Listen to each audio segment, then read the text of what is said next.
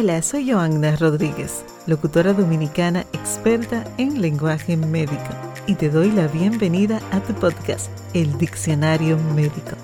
En este podcast traduciremos esos términos médicos a un lenguaje práctico y llano para que puedas entender con más facilidad qué te dice tu doctor. En este episodio hablaremos de nuestro cuerpo la importancia de conocernos y los nombres correctos de sus partes. Conócete a ti mismo. Es un consejo, un dicho que viene desde la filosofía antigua griega y en este episodio no hablaremos de introspección, ni mucho menos de filosofía, pero sí resalto que conocernos es la clave para todo en la vida. Y conocernos inicia desde saber que tenemos una identidad, que es nuestro nombre, que tenemos un cuerpo físico y que cada parte de este es vital para nuestra existencia. Por lo tanto, en gratitud a toda la magia que esta maravillosa maquinaria nos brinda día a día, debemos conocer los nombres de sus partes y con esto nos entenderemos mejor y también comprenderemos mejor cuando nuestros médicos nos emitan alguna instrucción. Este episodio tampoco será una clase de anatomía avanzada, solo vamos a resaltar las partes básicas de nuestro cuerpo y sus nombres correctos. Muchos entienden que llamar un área de su cuerpo por su nombre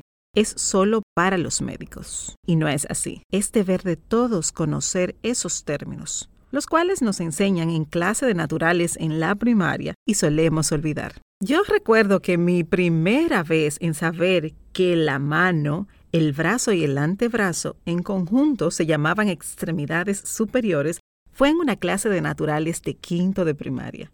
Recuerdo muy bien que un tío me hizo el dibujo en una cartulina de una figura del cuerpo para que yo pudiera hacer mi tarea y que gracias a él y a su super dibujo esa tarea me quedó fabulosa. Pero nuestra educación es cada día más libre. Nos permite escoger en cierta medida qué aprender y qué olvidar. Y hay muchas cosas que dejamos atrás y al dejar de utilizarlas, las olvidamos. Otro factor que nos lleva a olvidar los nombres de las cosas es el uso del lenguaje de la calle o coloquial. En la República Dominicana acostumbramos a llamar a cada parte del cuerpo por otros nombres. Un ejemplo, a la cabeza, que es el área donde está nuestra computadora, les llamamos el caco. El caco se refiere a la cabeza, el área donde está nuestro cerebro, la computadora del cuerpo. Y en la cabeza están todas las cosas que nos permiten percibir y apreciar la mayoría de los sentidos, como es la vista, que es ofrecida por los ojos, el olfato o la capacidad de oler, que es percibida por la nariz, el gusto y la capacidad de hablar y comer, que es facilitada por la boca, quien a su vez es la entrada de nuestro aparato digestivo cuya función es absorber todos los nutrientes de nuestra alimentación que luego describiremos en otro episodio. Recordemos que nuestro cuerpo está dividido en tres partes que nos facilitan el estudio del mismo. Desde arriba hacia abajo está la cabeza, que acabamos de hablar de ella. Luego está la parte del centro que se llama tronco. Y están las partes que nos permiten movilizarnos y cargar cosas que son las extremidades. Esas últimas son cuatro, dos extremidades superiores y dos extremidades inferiores. Cuando hablamos de extremidades, nos estamos refiriendo al conjunto.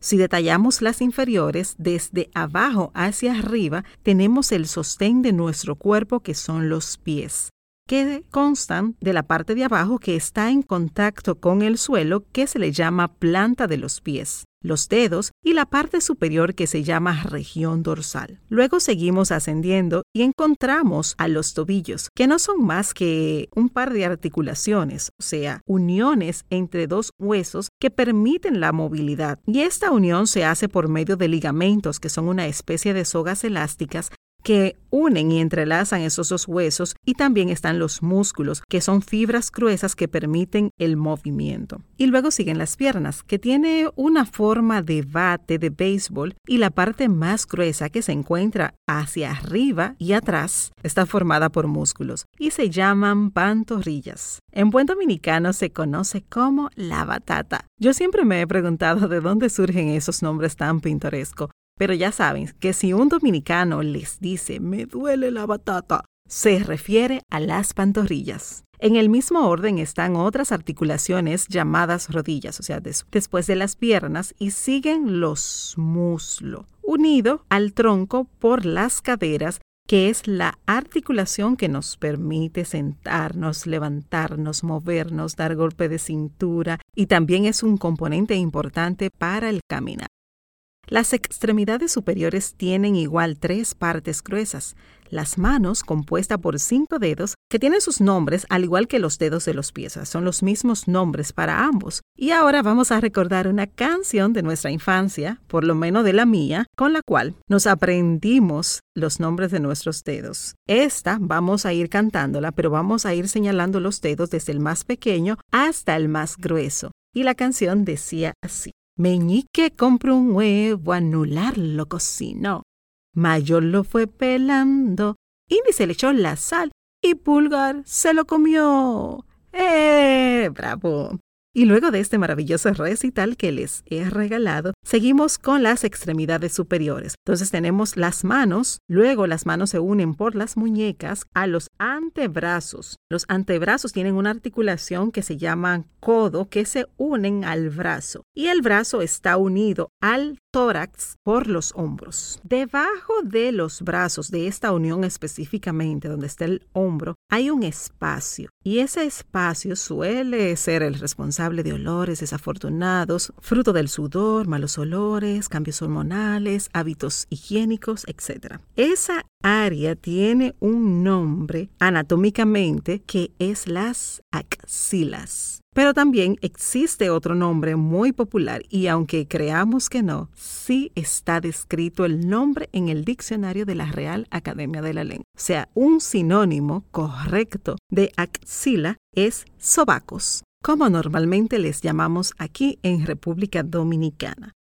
Pero para fines médicos es bueno que sepan que el término más común utilizado sería axila, el tronco se une a la cabeza por una estructura que parece un cilindro. Es como un tubo redondeado y alargado. Y este en su interior llevan estructuras que son como tuberías. Esas tuberías llevan alimento y sacan desecho de ambos lados. Eh, son unos vasos sanguíneos, que son arterias gruesas y venas, que transportan lo que es la sangre y todos los electrolitos que en ella circulan. También están un tubo en la parte de adelante que se llama tráquea. Es la responsable de llevar el aire a los pulmones y de sacar el dióxido de carbono. O sea, el aire, la respiración es un intercambio de gas. En los hombres hay una prominencia que si levantan un poquito la cabeza van a visualizar lo que es la manzana de Adán. Esa región entre el cuello y la parte de abajo de la cabeza tiene como si fuera un triangulito más ancho, eso se llama mentón o barbilla en conjunto. Detrás de la tráquea hay otro tubo que es el responsable de continuar el proceso alimenticio. Una vez los alimentos entren a la boca, son triturados por los dientes y expulsado a la parte de atrás por la lengua, baja por el esófago, quien es el responsable de llevar esos alimentos al estómago. El tronco tiene una función importante y es proteger nuestros órganos internos que también son los responsables de funciones básicas. Y este se divide en dos partes. Hay una parte superior que es la que tiene huesos y sentimos un poquito más dura porque palpamos lo que son las costillas y esta es la responsable de guardar los pulmones, que son unos saquitos de aire, el corazón y algunos vasos sanguíneos. La parte inferior del tronco es el abdomen y está compuesto solamente de tejido, músculo, piel y en el interior están los que son los órganos digestivos, eh, lo que es el estómago, el intestino, están los riñones también, el vaso, que también hablaremos luego de lo que son los órganos internos. Este abdomen en la parte de afuera, en el centro, tiene un punto que es el ombligo y que muchas veces solo lo vemos como algo estético, Pero el ombligo es una cicatriz que nos recuerda que en el vientre de nuestras madres fuimos alimentados por esa vía, es el remanente del cordón umbilical. Hay que darle su importancia porque fue nuestra fuente de energía y nutrición mientras estuvimos en el vientre materno e incluso también una fuente de conexión con nuestras madres. Y para cerrar con el tronco, en él también se encuentran los genitales, que son los órganos reproductores sexuales y son también salida de los desechos de nuestro sistema urinario, o sea que excreta, elimina, saca la orina, que son desechos del metabolismo de nuestro cuerpo. Cada órgano o carácter sexual va a cambiar de nombre de acuerdo a si es hombre o si es mujer. Entonces, si tiene característica de hombre, se le llaman pene. Y este está compuesto por dos partes, como un tubo cilíndrico que tiene una cabeza o glande y tiene un tronco o tallo. Y a este tronco, cabeza y glande les acompañan dos bolas esféricas que están dentro de un saquito esas dos bolas son los testículos y son los responsables de producir hormonas masculinas y los espermatozoides para también la fertilización. Los saquitos donde están ubicados estas dos bolitas que se llaman testículo se llaman escroto y su función es mantener esos testículos ahí fuera del cuerpo porque la temperatura corporal nuestra que es de aproximadamente 37 grados Celsius para los testículos es muy alta y por eso ellos necesitan estar en un área donde puedan tener menor temperatura. En las mujeres los genitales externos se llaman vulva y está compuesto de arriba hacia abajo el monte de Venus que es donde está la parte prominente con más vello, luego están los labios en el interior los labios menores, que son como unos plieguecitos y que van a variar de tamaño de acuerdo a cada persona, son diferentes, y el clítoris. En su interior está como si fuera una abertura que lleva a un túnel y eso se llama vagina. La vagina no es el genital